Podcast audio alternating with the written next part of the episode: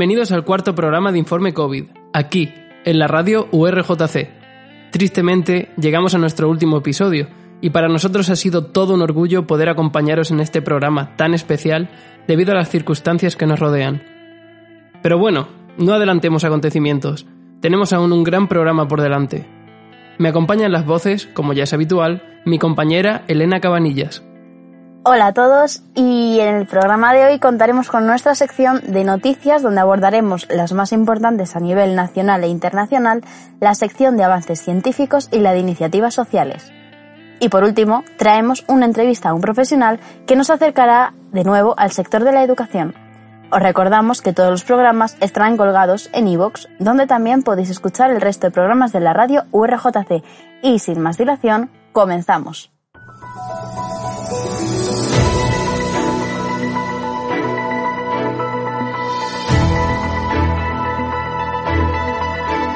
Y empezamos nuestro apartado dedicado a las noticias con las de carácter nacional. Nuevas medidas de seguridad en Cataluña ante la posibilidad de un nuevo confinamiento. Según el diario El Heraldo, el número de nuevos contagios sube a 1.226 y el de fallecidos a 3. En Barcelona y su área metropolitana se estima ya un contagio comunitario que podría llevar a una segunda ola de COVID-19. Si siguen subiendo las cifras, podrían llegar a un confinamiento de 15 días en un principio, para poder hacer frente a una correcta aplicación de las medidas, los alcaldes de los diferentes ayuntamientos han llegado a un consenso con el presidente de la Generalitat. Desde el gobierno catalán se recomienda no salir de casa, pero sigue habiendo el mismo número de salidas. Además, el Primavera Sound ha cancelado sus conciertos durante los próximos 15 días. Esta situación en Cataluña afecta en Francia, donde el primer ministro Castex se plantea el cierre de fronteras. Nuevo estudio que informa sobre qué comunidades tienen uso obligatorio de mascarilla. En la página de RTVE nos encontramos con un estudio reciente donde vemos el mapa de uso de mascarilla. Es de uso obligatorio en todo momento en las siguientes comunidades. Galicia, Asturias, Cantabria, País Vasco, Navarra, La Rioja, Aragón, Cataluña, Castilla y León, Extremadura, Comunidad Valenciana, Andalucía, Murcia y las Islas Baleares. Y en trámite para ser obligatoria en todo momento se encuentra Castilla-La Mancha, mientras que en Canarias y la Comunidad de Madrid hay situaciones en las que no es obligatoria, principalmente cuando es posible mantener una distancia de seguridad entre las personas y en espacios abiertos. Apertura del turismo nacional, supuestamente seguro. En la página web Infolibre leemos acerca de un intento de atraer a los turistas ofreciendo unas vacaciones seguras o, como dicen, COVID-free, que pone de manifiesto la falta de ciertas medidas previas. En España se pone especial atención a una acreditación que da el Instituto para la Calidad Turística Española, organismo privado que se basa en acreditar sistemas de calidad. Esta acreditación se entrega tras una auditoría en la que se comprueba que los candidatos cumplen todos los requisitos. 73 personas dan positivo por coronavirus en una discoteca de Córdoba. Según fuentes del país, 73 personas han contraído el virus en una fiesta que tuvo lugar en Babilonia, una discoteca cordobesa. Estos han sido los datos de los 400 PCR que se han realizado desde que dicha fiesta ocurriera el pasado jueves. Los 73 infectados que se registran hasta la fecha hacen de este brote el más numeroso de los 21 que hay en la comunidad de Andalucía. La discoteca ha sido clausurada por la Consejería Andaluza de Salud y no podrá ser abierta hasta nueva orden. El vicepresidente de Castilla y León recomienda no viajar a zonas de alta incidencia de COVID. El vicepresidente Francisco Igea, según el diario El Mundo, comunicó a través de Twitter su recomendación particular con respecto a los desplazamientos recomendó a sus conciudadanos manchegos no realizar viajes a comunidades como Aragón, Cataluña o Navarra, donde la incidencia del virus en las dos últimas semanas está siendo la más alta de España. En su tuit aportó un gráfico en el que se muestra la incidencia del virus en las distintas comunidades, siendo las más afectadas las anteriormente mencionadas y las menos Asturias, Ceuta y Canarias. España no cuenta con los suficientes rastreadores de contactos, según el país, España tiene 3.500 rastreadores, 4.500 menos de los que debería tener para poder controlar la epidemia. Esto supone menos de la mitad de profesionales que harían falta para localizar los infectados, lo que supone una baja capacidad de anticipación frente al virus. Estos datos ponen de relevancia que el tiempo que se buscó ganar con el estado de alarma para evitar el colapso de la SUCI y preparar el sector sanitario no ha sido suficiente. La cifra necesaria, 8.500 rastreadores, es un cálculo de Alex Arenas, investigador de la Universidad Rovira y Virgili de Tarragona, y se trata de una cifra de mínimos. Tanto es así que Alemania ha determinado necesario el triple de los rastreadores de los que tiene España. De igual manera, no todas las comunidades se encuentran en la misma situación, ya que cada una presenta un ratio único entre rastreadores y habitantes, siendo las mejores paradas Valencia y Andalucía, y las peores Asturias y Navarra. Y estas han sido las noticias más importantes de nuestro país. Pasamos ahora con las internacionales.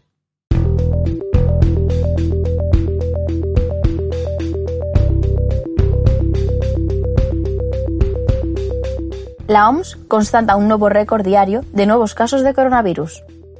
Según la cadena SER, la Organización Mundial de la Salud constató este sábado un nuevo récord de infectados, en concreto 259.848 casos en 24 horas. Además, durante esta jornada la cifra de fallecidos ha ascendido a 7.360 muertes a nivel internacional.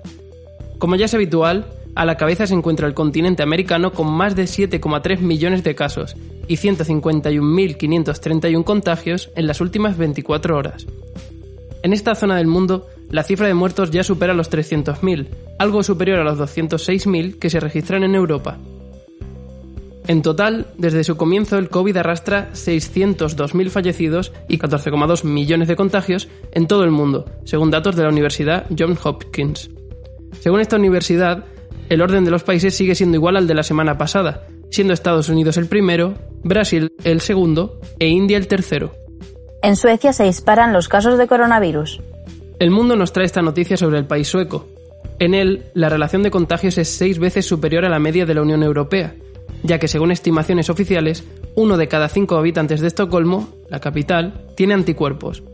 Estos datos son curiosos, pues Suecia declara no buscar la inmunización colectiva. Tras llamar la atención por sus pocas medidas restrictivas con respecto al coronavirus, se encuentran en una situación delicada por su rápida expansión en las últimas semanas, pero las autoridades de este país aseguran que la epidemia va en declive. Estas relacionan el aumento de casos con el aumento del número de test realizados, por lo que restan importancia a su rápido incremento. Además, su postura se ve reforzada, ya que los decesos y las hospitalizaciones de manera contraria a los infectados bajan de manera progresiva. La particularidad en Suecia es la ausencia de mascarillas entre sus habitantes y la de no haber cerrado ni escuelas ni lugares de ocios, tales como bares o restaurantes. Reino Unido se blinda contra la segunda oleada del coronavirus. Seguimos con el diario El Mundo, quien nos acerca la situación que se vive en el Reino Unido. Boris Johnson ha anunciado el ingreso de 3.300 millones de euros para el Sistema Nacional de Salud, debido a la difícil situación en la lucha contra el virus, que podría llegar a cobrarse 120.000 vidas. Tras esta partida, el primer ministro se ha comprometido a aumentar el número de test hasta medio millón diarios antes del invierno. En esta estación se prevé que el virus cobrará mucha fuerza y el Reino Unido quiere estar preparado para afrontarlo con las mayores garantías posibles. El asesor Sir Patrick Balance asegura que la crisis del COVID puede verse agravada por un mal año de gripe, por lo que es necesario ser capaces de identificar rápidamente el virus para ser eficaces evitando su propagación. A pesar de todas estas medidas, el primer ministro Johnson aboga por una reactivación de la actividad y la economía, por lo que se siguen pasos hacia la relajación de las medidas de confinamiento. Estados Unidos y Reino Unido denuncian ataques informáticos. Según el diario.es, Ambos países han denunciado que espías al servicio de Rusia intentan acceder a los laboratorios que se encuentran desarrollando la vacuna contra el COVID-19. Esta noticia fue publicada en primera instancia por el diario The Guardian, que recoge las declaraciones del gobierno británico en forma de denuncia a la que se ha unido también la Agencia Nacional de Seguridad Cibernética de Estados Unidos. Este ataque, aseguran los funcionarios británicos, no pone en riesgo la investigación y ninguna vacuna se ha visto comprometida como consecuencia de él. El secretario de Relaciones Exteriores del Reino Unido, Dominic Raab, ha declarado que es inaceptable este ataque por parte de los servicios de inteligencia rusos, pues, según sus propias palabras, Mientras que otros persiguen sus intereses egoístas con un comportamiento imprudente, Reino Unido y sus aliados siguen adelante con el duro trabajo de encontrar una vacuna y proteger la salud mundial. Los trabajadores sanitarios se convierten en los más afectados por el virus. Siguiendo con el diario.es, más de 3.000 trabajadores sanitarios han muerto con COVID-19 en 79 países. Estos datos han sido facilitados por Amnistía Internacional, y en ellos se recoge que los países más afectados hasta ahora son Estados Unidos, Rusia, Reino Unido y Brasil. Aunque parezca una cifra alta, la ONG considera que el recuento puede ser incluso inferior al recopilado, debido a la falta de información. Esta falta se debe a que no hay un seguimiento sistemático de los fallecidos. Esta falta se debe a que no hay un seguimiento sistemático de los fallecidos entre los sanitarios, por lo que recabar información se convierte en una difícil tarea y algo inexacta. Se superan los 2.000 contagios diarios por coronavirus en Bolivia. Según la página web informativa de la COPE, desde que se comenzó a detectar casos positivos, suman ya 60.000 afectados. La mayoría de estos contagios se han dado en La Paz, con 713, mientras que en Santa Cruz se registraron 495. Además, el número de fallecidos al día llega a los 50 contagiados. El país de América del Sur decretó el estado de alarma a finales del pasado marzo, que ha sido ampliado hasta finales de agosto. Al igual que en muchos países, se ha ido variando de fases en base a una desescalada. Concluimos con esta última información nuestra sección de noticias para dar paso una vez más a nuestra sección de avances científicos, donde hoy de nuevo incluiremos los avances en las vacunas y en los tratamientos contra el COVID-19.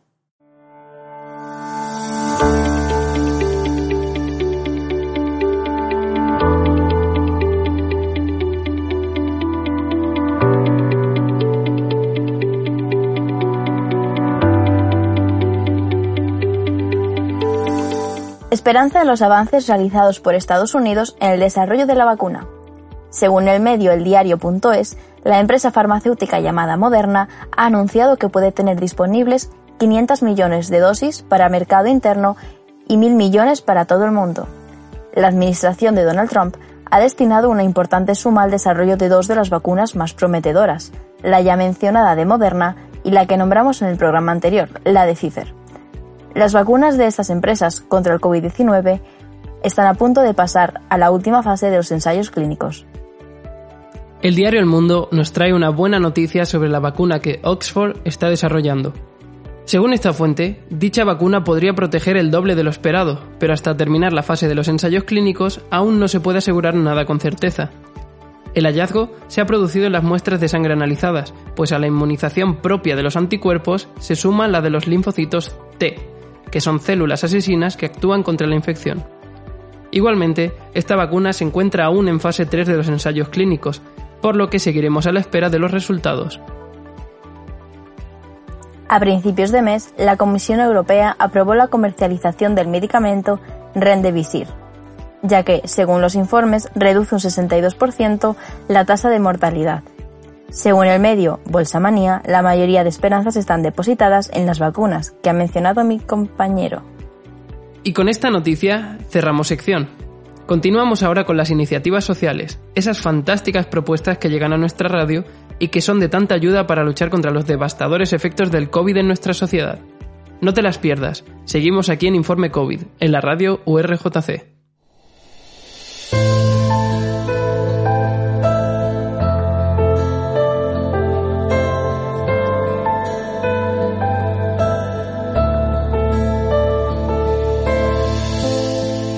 despierto ante la vida, como el niño que camina.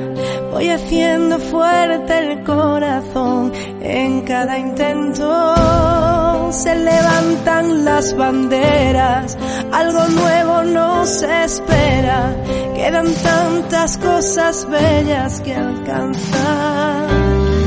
No te me caigas hoy. Con y seguiré contigo.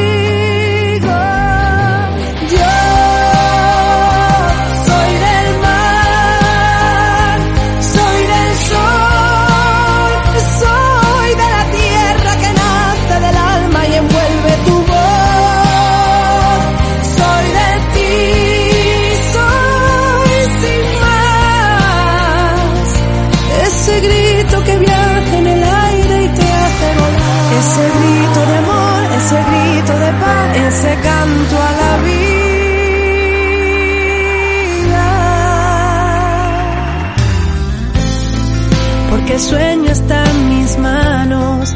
Si tú quieres lo salvamos y que nadie nos empañe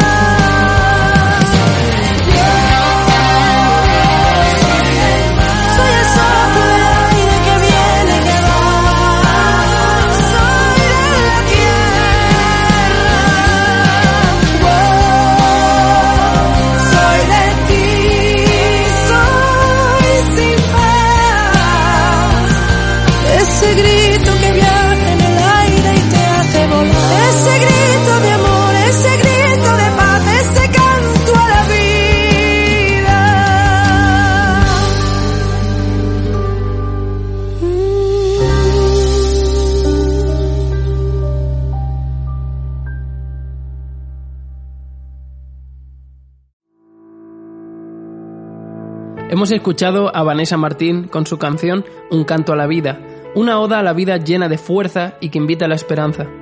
Invitamos a ver su videoclip, ya que cuenta con imágenes muy emotivas y que reflejan momentos claves vividos durante la lucha contra la pandemia. Además, en el vídeo de YouTube encontrarás un enlace para hacer donaciones a Cruz Roja, institución con la que colabora Vanessa en esta canción, y a la que van destinados todos los ingresos generados.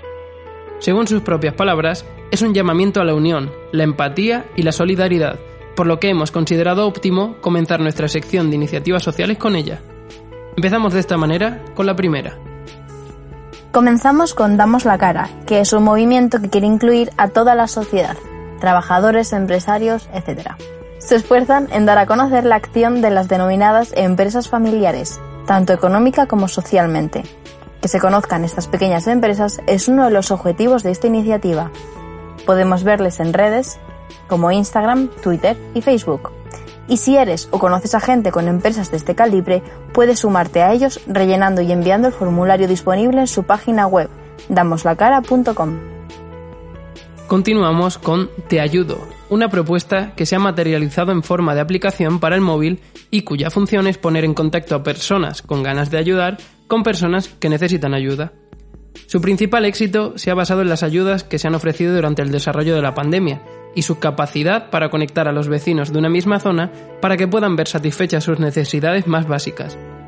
Además, Te Ayudo proporciona también información muy útil sobre todos los comercios de cada comunidad o barrio y da la posibilidad a los comerciantes de ofrecerse a acercar sus productos a los domicilios de los clientes. Resaltamos ahora la gran labor que han desempeñado tanto Haz un favor como Pienso luego actúo. Estas dos plataformas han surgido con la premisa de aglutinar y reunir todas las iniciativas sociales que han surgido durante la pandemia, facilitando en gran medida su conocimiento por parte de la ciudadanía. Además, no solo las acumulan, sino que las categorizan, haciendo más accesible la búsqueda de las iniciativas adecuadas para cada usuario. Seguimos con la labor que está llevando a cabo Misión Cebu. Esta entidad ha creado una red de personas solidarias que colabora con su tiempo para proporcionar mascarillas y viseras a los sanitarios. Su misión es simple, crear equipos de protección individual para que los sanitarios puedan afrontar su dura labor en la lucha contra el COVID sin tener que asumir riesgos. Para apoyar económicamente este proyecto, la donación se realiza en una cuenta bancaria, la cual puedes encontrar en su página web misioncebu.org. Para finalizar, comentamos una propuesta que, si bien no es una iniciativa social al uso, sí cumple una función social importante y nos gustaría resaltarla como ejemplo de adaptación a la difícil situación que vivimos. El Ayuntamiento de Huelva pone en marcha un campamento de verano virtual para ofrecer a los niños onubenses diversión y contacto con otros niños y niñas durante las vacaciones de verano. Este campamento incluirá actividades relacionadas principalmente con la práctica de manualidades y se desarrollará hasta finales del mes de julio en las plataformas de WhatsApp y Google Meet. Con esta elección, el Ayuntamiento de Huelva demuestra una gran capacidad para solventar momentos difíciles de la mano de las nuevas tecnologías. Y nada más. Terminamos nuestra sección de iniciativas sociales con esta gran propuesta comentada por mi compañera Elena. Damos paso ahora a una entrevista muy interesante que ella misma nos trae.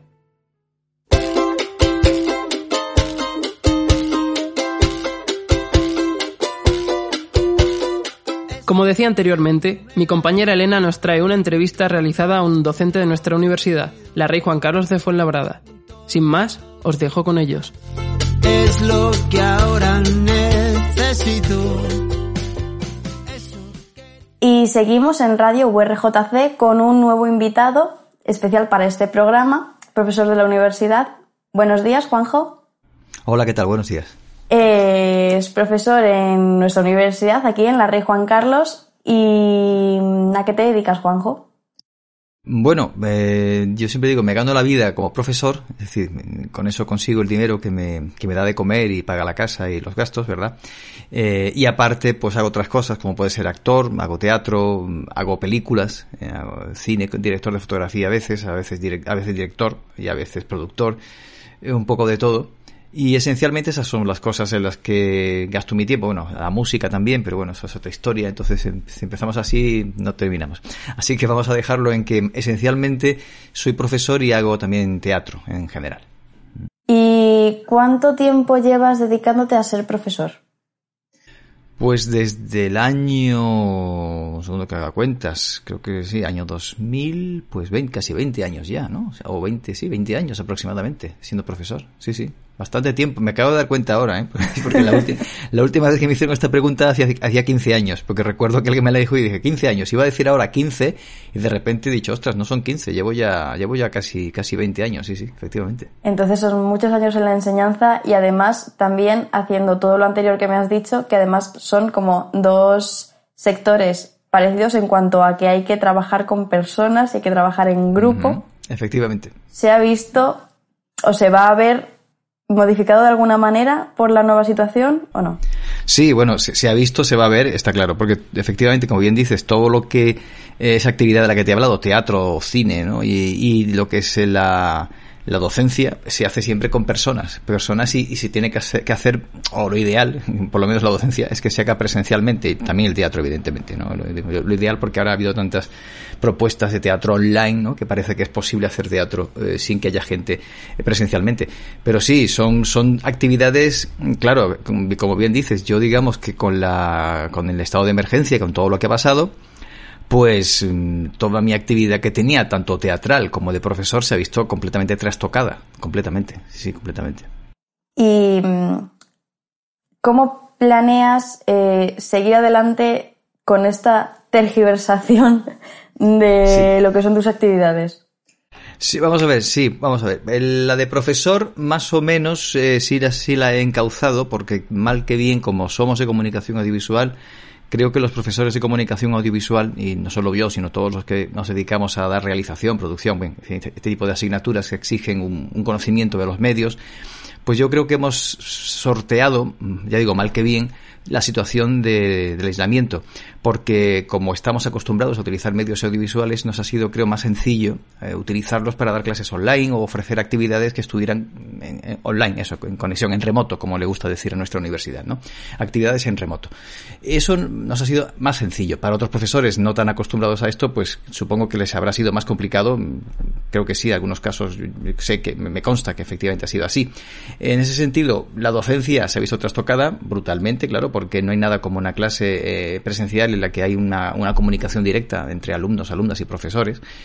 Y claro, en cambio la del teatro sí que se ha visto prácticamente cortada al 100%, porque el teatro, mm, yo esencialmente lo que hacía en los últimos tiempos era actuar en una sala pequeñita de aquí de Madrid, la sala Serendipia, como es una sala pequeñita, como ya el propio nombre, lo de pequeñita, ¿no? Ya está diciendo una pista, ¿verdad?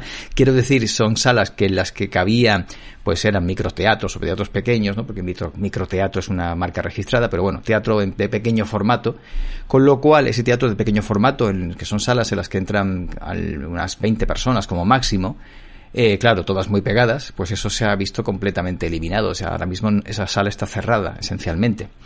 Digo esencialmente porque la utilizan para ensayos, pero lo que es la actividad teatral está completamente cortada.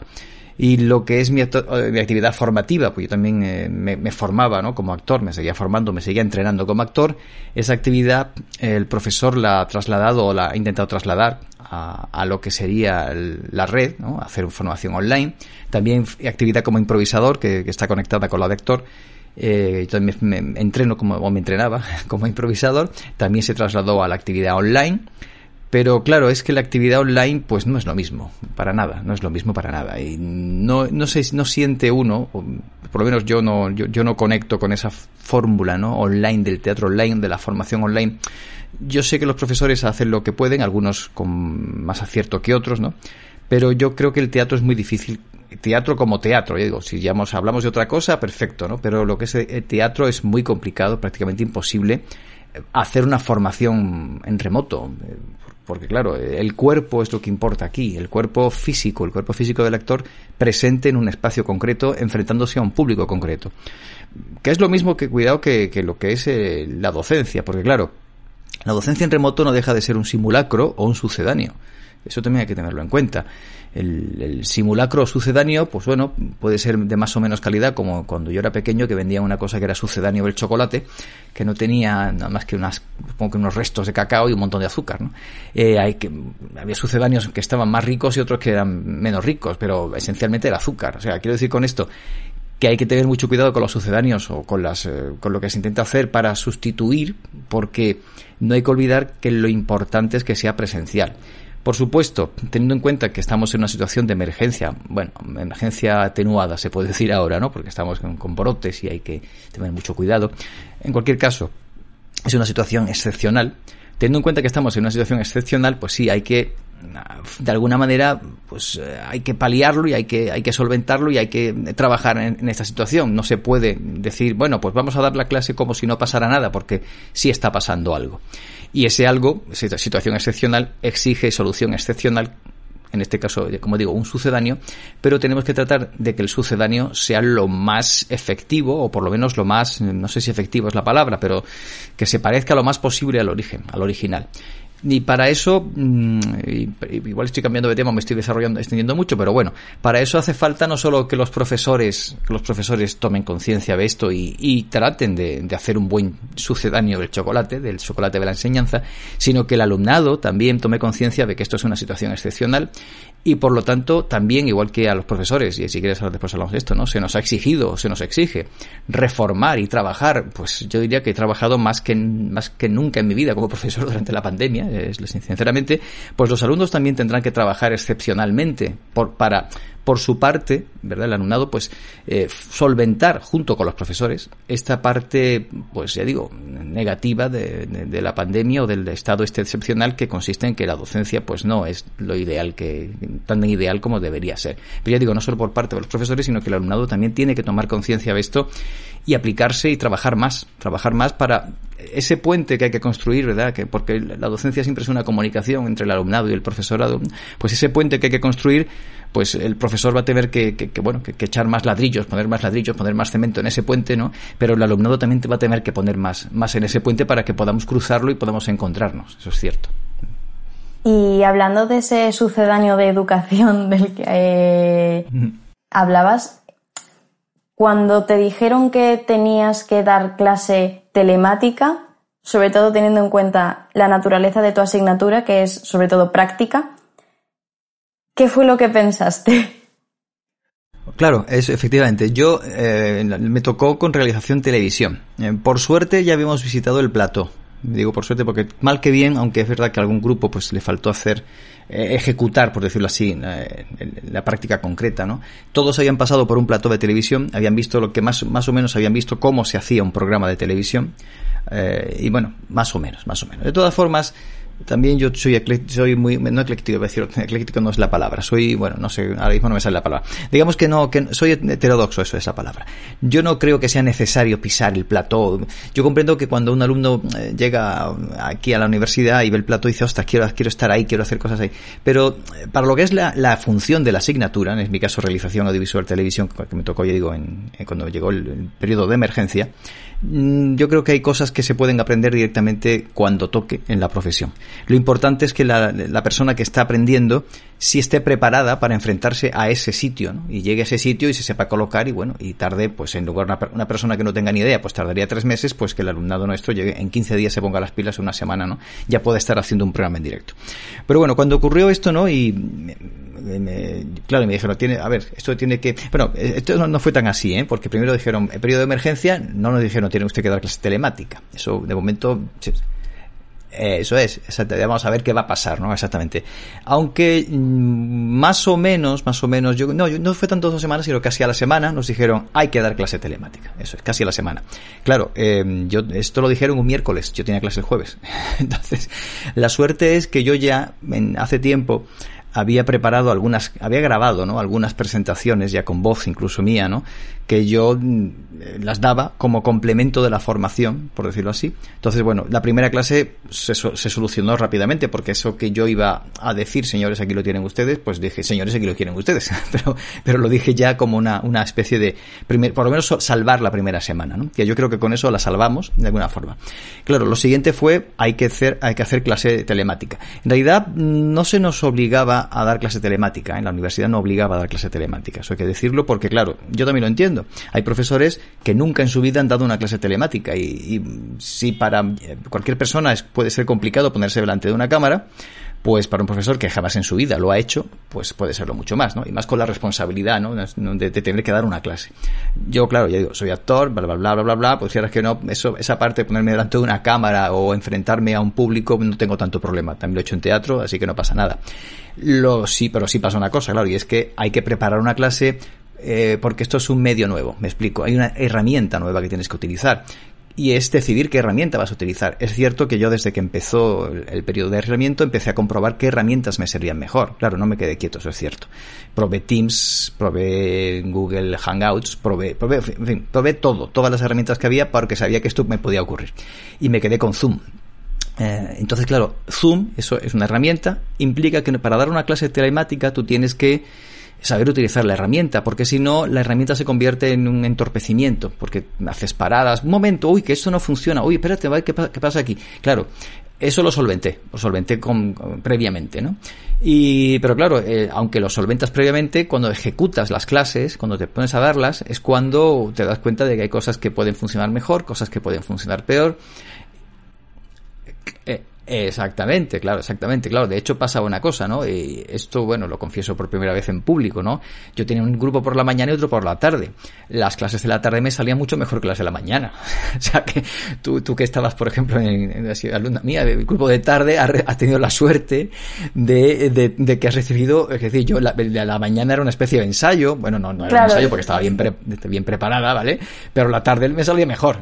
Claro, porque claro. ya venías con claro. la, haber practicado por la mañana. Exactamente, yo sabía, claro, si yo tenía preparados tres vídeos, una presentación, eh, un, una conexión con el iPad, que tenía que enviar un documento, pues claro, yo no puedo esto practicarlo porque ya no, como no tenga a nadie enfrente no puedo hacerlo, ¿me explico? Tengo que hacerlo con... Claro, ¿qué pasaba? Que eso solamente ocurría cuando daba la primera clase. La primera clase, cojo, no, no es que me saliera mal, pero me salía mejor la de la tarde, ¿vale? Entonces, eso, eso claro, es, es, un, es un hándicap, ¿verdad? Porque tú dices, ostras, ahora yo debería volver a dar la clase a los de la mañana, ¿no? Lo que pasa, bueno, esto lo solventaba de todas maneras editando el vídeo, de hecho, a los de la mañana en algún momento incluso les regrabé una parte de la... De, o sea, yo grababa las clases y después las ponía a disposición de los alumnos, tú lo sabes también, ¿no? Eh, entonces yo había veces en que yo cogía a los de la mañana, les regrababa trozos de, de, la clase que yo veía que no hayan quedado muy finos, ¿verdad? Porque por la tarde habían quedado mejor, bueno, pues yo cogía y regrababa algún, trocito porque entendía que no podía ser que los de la mañana tuvieran peor calidad, ¿verdad? Porque fueran los primeros que recibieran la clase. En fin, todo esto me refiero a que enfrentarse a la clase, enfrentarse a la, de, una nueva herramienta supone un cambio muy profundo, bueno, profundo, por lo menos sí en, el, en la forma, claro, de, de, de, conectar. Las clases online o las clases telemáticas o en remoto exigen un control absoluto. Yo me las planteo como un programa de televisión. Es decir, un programa de televisión no puede haber el presentador y decir, bueno, sí, un momentito que vamos a preparar la cámara que está aquí. Un momento, que el vídeo ahora viene, ahora entra el vídeo. Un momentito, vamos a sentarnos aquí. No, eso no se puede hacer, ¿verdad? Cosa que en la clase cuerpo a cuerpo, pues sí lo puedes solventar, pues porque tú estás viendo, hay acción permanente. Bueno, un momentito, voy a preparar la presentación, vaya, ¿qué pasa aquí con el vídeo? ¿No? Esas cosas que pasan a veces, ¿no? Que se estropea una cosa. No, es, es problemático. Eh, yo trato siempre de que eso nunca ocurra, porque cuando se, cuando eso ocurre, la concentración se va al garete, lo sé. Pero encima en una clase online, eh, mucho más, mucho más. Entonces hay que, hay que cerrar, cerrar lo más que puedas qué vas a, poner, qué, corto o qué, o qué fragmento de película vas a meter, es muy complicado improvisar, cosa que en una clase claro, cuerpo a cuerpo es más sencillo, en una clase online es muy difícil, muy difícil porque ya te digo, se te pierde la concentración enseguida mientras te pones a buscar esa cosita que estaba en no sé qué página web que, que bueno, que, que, ahora se te ha ocurrido que puede funcionar para que se vea. Porque eso pasa muchas veces en las clases. Hay cosas que tú dices, ostras, esto que empiezas a hablar de un tema, tú pensabas que iba a quedar cerrado, de repente alguien hace una pregunta, se tuerce el, tema y dices, uy, pues mira, eso que me has preguntado me recuerda que hay una página web que te la voy a enseñar ahora para que la veas. Y aquí es donde entraría eso digo del doble trabajo del alumnado, ¿no? De decir, bueno, como yo sé que esto no, que esto, ostras, voy a perder la concentración enseguida, porque, porque está claro, hay que tomar una conciencia muy clara de decir, yo tengo que tener el triple de voluntad, el triple de concentración, para que mm, si en algún momento pasa esto de que uy, hay una bifurcación, como yo llamo bifurcaciones, ¿no? pues esta bifurcación no me haga perder la concentración, sino que yo esté atendiendo, aunque esta bifurcación suponga perder un minuto mientras se busca un determinado recurso que sería interesante meter en este momento. Y hablando de los alumnos, ¿cuál ha sido la respuesta? O sea, ¿crees que ha habido una respuesta, una mm, actividad positiva respecto a la situación y a lo que ibas solicitando tú de la asignatura? Sí, vamos a decir, claramente la respuesta es un sí muy claro, por lo menos en mi asignatura. Mm, yo no sé, ¿eh? yo eh, tiene que ver también con la interacción que uno hace, ¿no? Por supuesto no, no en todos, no en todos, ni por supuesto, o sea, no, en todas las personas, ni, ni al 100% en todas esas personas, ¿no? Siempre hay un grupo de entusiastas, como yo digo, ¿no? Que son los que siempre mantienen viva la llama, pero creo que en, en mi caso este, este, esta situación ha hecho sacar lo mejor de, de los alumnos y del alumnado en general. Y yo estoy, de verdad, eh, me he quedado impresionado porque la situación era muy dura y muy dura para todos. Y, evidentemente yo si, yo que, que, que, se supone que soy profesor y tengo que mantenerla soy el capitán del barco no puedo tengo que hundirme con él no el último que se hunde verdad con el barco pues si yo tengo que mantener y yo estaba eh, y todavía no eh, de vez en cuando ¿verdad? creo que todos nos pasa estamos anímicamente regular verdad porque con esta situación nos ha trastocado muchísimo no las emociones sobre todo eh, pues yo entendía que exigir a unos alumnos que estaban pues eso alumnas alumnos y alumnos que estaban mal anímicamente este esfuerzo de, decir, bueno, señores, vamos a olvidarnos que ahí está muriendo mucha gente, que ahí fuera no se puede salir, que tenemos, eh, pues eso, un problema muy grave, vamos a dar una clase de realización audiovisual, vamos por el camino de la piruleta, ¿no? Un poco, ¿no? Es decir, es un poco complicado, ¿verdad? Y, pero la respuesta ha sido genial y maravillosa, ¿no? Y, bueno, tú, lo sabes, ¿no? Porque esta, esta de la clase yo me he quedado impresionado con algunos de los trabajos que se han hecho, ¿no? Eh, en trabajos que me han impresionado, que me han emocionado, todavía me emocionan, ¿no? Pensar, pensar lo que, lo que, eh, que tuvierais esa capacidad de respuesta, ¿no? Esa capacidad para decir, bueno, vamos a, vamos a hacer esto, vamos a trabajar esto en nuestras casas, ¿no? Y ha, estado, en ese sentido, yo creo que habéis estado a la, a la altura, por lo menos yo creo que sí, los alumnos han estado a la altura y los que no han estado a la altura, pues yo creo que no ha sido tanto por voluntad como por circunstancias. Es decir, yo creo que es que, es que las circunstancias son, son, han sido muy duras, muy duras para mantener la cabeza fría y la cabeza estable. y creo que es muy complicado y, que no debemos, eh, o no debíamos en este caso, ponernos en plan hiper exigente, ¿no? Eh, pretender que una persona en una situación completamente anormal, como es esto de la, de estado de alarma en mitad de una pandemia, pues como si no pasara nada. Eso es imposible, es imposible. eso por un lado. Bueno, pero en cualquier caso, creo que estoy yo completamente contento de la respuesta del alumnado, de cómo han respondido a, a esta situación. Y vamos, yo diría que demasiado, ¿no? Así habéis hecho, ¿no? En general, los alumnos. Sí, la verdad, ha sido, era duro, pero la verdad es que habiendo una acción principal por tu parte para nosotros poder reaccionar, era una suerte. Sí, sí, yo, creo, yo creo, claro, aquí hay, aquí una cuestión ya de, claro, de cómo uno entiende la clase y más en esta situación. Vamos a ver si me explico. Yo, claro, yo tengo un planteamiento de puesta en escena de la clase, eso está claro, ¿verdad? Que puesta en escena me refiero a que hay que prepararse la puesta en escena de la clase. El profesor no es, no es un cualquiera que llega allí, suelta un rollo y se marcha. No, no creo que no, no funciona eso. El profesor tiene que ser más que eso.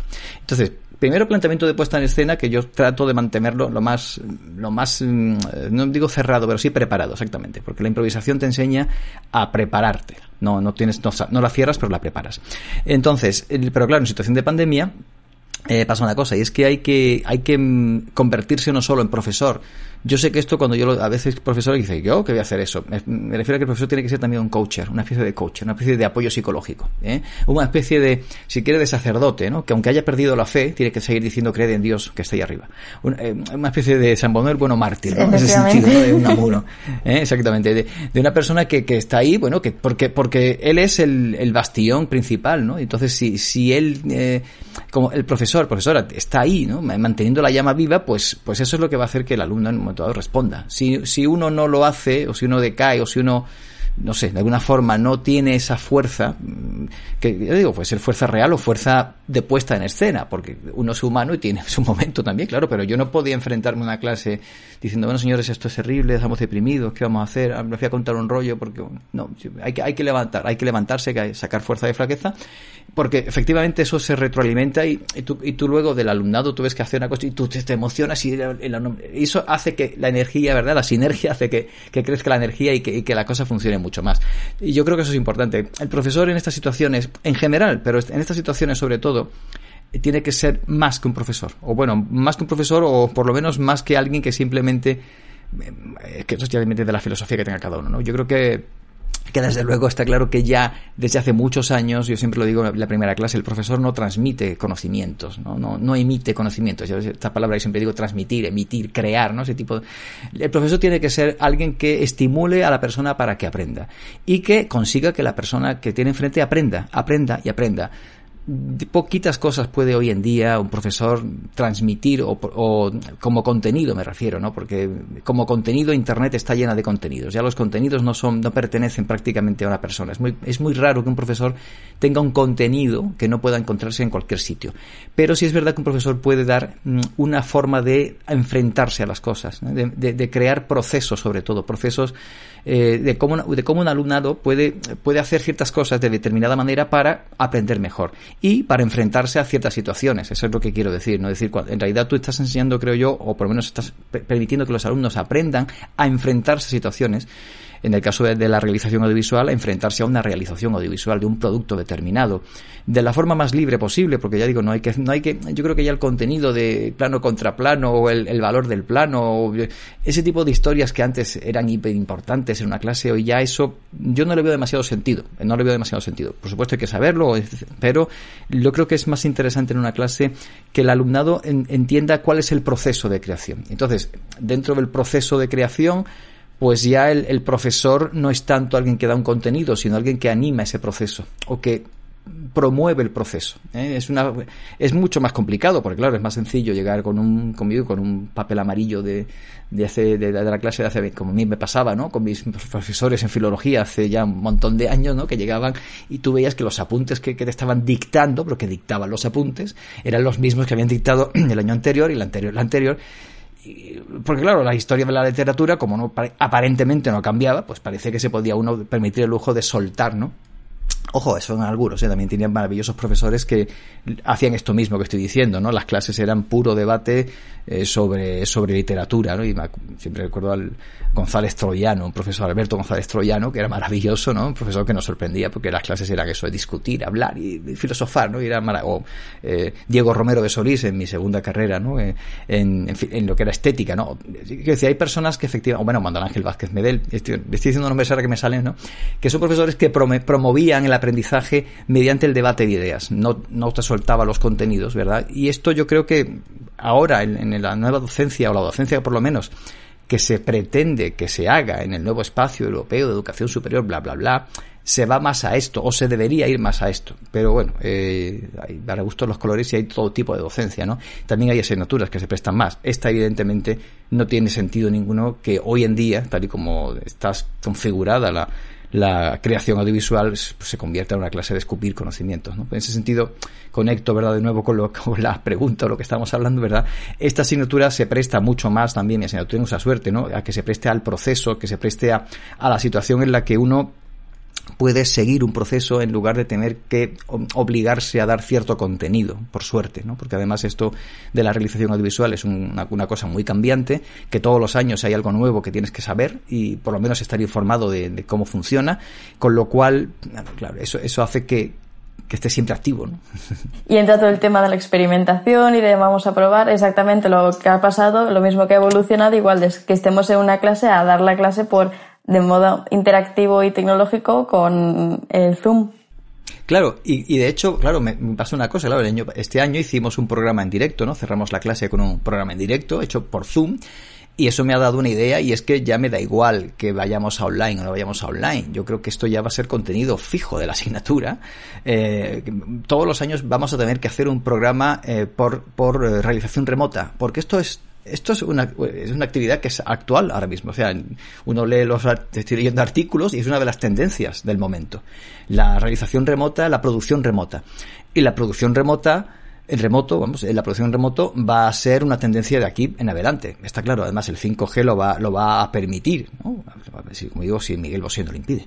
No, pero bueno, que, pero quiero decir con esto es que, el 5G, ¿verdad? Va a ser, va a ser una, una, una tendencia que va a permitir que la, que la realización remota y el directo en remoto se pueda realizar. Y estoy seguro de que dentro de poco tiempo va a haber sistemas asequibles para que, por ejemplo, yo pueda decir, en lugar de hacer un programa en directo en el plató de televisión, pues se puede, un grupo de seis alumnos se pueda ir cada uno a un sitio distinto y, y hagamos conexiones en directo, con entrevistas en directo, pues cada uno desde su casa a lo mejor, ¿no? Y entonces, vale, que a lo mejor la producción centralizada puede estar en el plató, pero ya no va a tener sentido, no va a hacer ni falta eso. Es decir, sino que va a poder hacerse un programa en directo desde una persona que tenga la conexión en su casa, por decir, centralizando todo el proceso, y personas que estén con su teléfono móvil transmitiendo en directo a, a, esa, a, ese, a esa persona que está en su casa y luego eso se va a emitir, pues yo que sé, a Twitch, a YouTube o al el nuevo nueva plataforma que seguramente dentro de 10 años nadie sabrá, nadie se acordará de, de las actuales, ¿no? como eso suele ocurrir, ¿no? Pero que bueno. no, no, que será otra cosa nueva y claro, que ya no se claro, acordarán de las otras.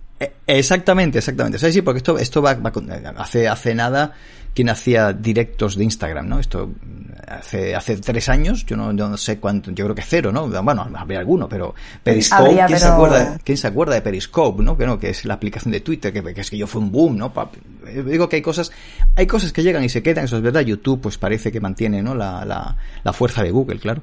Eh, Twitch, es una propuesta interesante, todavía tendrá que definirse, pero parece que también se puede quedar y se va a quedar, porque veo, veo que tiene, tiene, y bueno, también es verdad que ha tenido una gran despegue durante la, la, el periodo de alarma, ¿no? En general, porque claro, hay mucha gente en su casa haciendo cosas, pues, eh, además haciendo cosas y viendo cosas, ¿no? A la vez. Twitch ha tenido un, un gran despegue, no sé si habrá alguna más alguna plataforma más que tenga eh, no sé esa esa preponderancia de aquí a no sé aquí a un año me refiero no aquí o dentro de poco que es lo que vamos viendo pero sí son tendencias y son tendencias de de la televisión es decir y bueno me estoy, estoy hablando de mi tema no pero bueno que es, digamos que la televisión yo siempre digo en la primera clase verdad lo, recordáis qué es qué es televisión claro me, hay gente que dice la TVT y claro yo digo no la TVT olvídate porque la televisión ahora es Twitch ahora es Twitch entonces hay gente que se está ganando la vida en Twitch hay gente que se está ganando la vida en YouTube. Bueno, con Twitch o con YouTube, más que en. Pero bueno, es en porque emiten ahí. Estoy pensando en Jaime Altozano, digo un ejemplo, porque es un, una persona que la he seguido un poco, ¿no? De, claro, es una persona que, que, tiene su canal en YouTube con el que ya gana dinero, pero ahora ha abierto uno en Twitch con el que gana también dinero. Es decir, y esa persona vive de eso. Es una empresa, es un autónomo, tiene empleados y no, no, no, no es una gran emporio, ¿no? Que tenga un edificio, ponga Telecinco en la puerta, ni, ni tenga grandes platós, ¿no? Está en su casa, que supongo que tiene una clase grande, claro, eh, con una habitación grande. Eh, igual ocurre con decenas o cientos de personas que tú ves en Twitch emitiendo sus programas, monetizándolos, viviendo de eso. Con lo cual, este tipo de cuestiones, ¿no? de cuando digo que, que, no se puede llegar a ciertas asignaturas y soltar eh, un contenido, porque Twitch hace dos años nadie hablaba de él, bueno, hablaría los jugadores que jugaban ¿no? y emitían sus partidas a través de él, y ahora Twitch de repente es algo más que eso, es otra cosa distinta, y hay gente que vive, hace programas para Twitch, Sería interesante además ver cómo se hace, bueno, yo, más o menos yo los veo, pero me refiero a que es interesante analizar y realizar o enseñar o aprender cómo hacer buenos programas para ese tipo de plataformas, porque eso va a ser de una forma o de otra es una parte del futuro de la televisión, digo por ejemplo, ¿no? ya que es mi tema. Entonces, este tipo de cosas hay que tenerlas muy en cuenta a la hora de, preparar la docencia, de preparar la docencia online, por supuesto, y de convertir, si se quiere, el medio también en una especie de fin, ¿no? Cuando digo que el medio de dar clases ha sido esto de, del remoto, de repente se convierte en una cosa que hay que aprender para hacer televisión en remoto. es, es interesante también, ¿no? De que, que, la herramienta se convierta en un medio y es bueno porque de esa forma lo que haces todo tiene sentido, ¿no? Todo, eh, haces un, utilizas un medio para dar la clase, claro, todo, todo, todo suma, todo suma, ¿no? Nada sobra, eso, eso es lo bueno, ¿no? Como, como si coges la, famosa frase que se dice, ¿no? El cerdo todo se aprovecha, pues aquí pasa igual, aquí se aprovecha todo, ¿no? Todo absolutamente. no sobra nada. No sobra nada. Y para terminar ya con la entrevista, ¿algo que le quieras decir al, a docentes, alumnos, que escuchen la radio y que estén en la universidad para poder afrontar el curso que viene? Pues yo diría que, que sean comprensivos. Esa, esa sería mi, mi, reflexión. Que sean comprensivos. Comprensivos me refiero que entiendan que estamos en una situación no normal y que por lo tanto las cosas no se pueden hacer como se hacen en una situación normal. Por lo tanto, que no sean, voy a decirlo como diré yo, que no sean hiperexigentes, ni los profesores con los alumnos, ni los alumnos con la universidad, eh, porque a veces ocurre que, es, que, es, que nos ponemos muy, muy beligerantes ¿no? con ciertas cosas. Es que estos alumnos no, no responden como... Es que estamos en una situación excepcional, con, con una cuestión. Es que, claro, los alumnos, es que la universidad no, no, no está haciendo las cosas... Es que la universidad también está en una situación excepcional. Es decir, la universidad ostras, esto no nos ha pasado nunca, ¿no? y muchas veces es verdad, yo también lo que lo critico, ¿no? Que puede haber la respuesta no es todo lo dinámica que se podía esperar, ni ni ni ni, la respuesta ideal, ¿no? Ni, yo mismo, por ejemplo, tenía algún problema en el sentido de que quiero utilizar Zoom, pero es que dicen, "No, es que nosotros utilizamos Teams en la universidad." Bueno, yo lo entiendo porque porque es complicado que una institución de un día para otro de repente cambie su forma de hacer las cosas y, eso es simplemente es eso, es ser comprensivos y ser tolerantes, sería la palabra, ser tolerantes. La tolerancia, y eso lo he aprendido un profesor mío, no es esa capacidad de decir a mí me, parece bien todo. No, ojo, eso no es tolerancia, eso es que te parece bien. Tolerar significa algo no me gusta, no lo soporto, pero pero lo voy a aceptar, exactamente, voy a, voy a aceptarlo. Pues esto pasa un poco, no me gusta esto, no, pero lo voy a aceptar porque entiendo que aunque no me guste, aunque no sea lo ideal, mm, bueno, pues estamos en una situación en la que hay que eh, un poco sobreponerse y hay que tirar, hay que tirar para adelante. Y hay que, eso sería un poco lo que, lo que yo diría, Y lo demás es echarle voluntad y ponerle un plus de, eso, de voluntad y de, no de tanto de trabajo, sino de voluntad más que otra cosa. Porque trabajo ya hacéis, eh, ya se hace, todos los profesores eh, trabajan y todos los alumnos trabajan. Voluntad en el sentido de estoy presente eh, y tolero y comprendo que hay cosas que, bueno, que no van a funcionar igual de bien y pongo la mejor de mis voluntades para que eso solventarlo de alguna forma. Vale, pues muchísimas gracias por concedernos este rato. Aquí en... Gracias. En informe COVID en Radio URJC. Muchas gracias y mucha suerte para el curso que viene.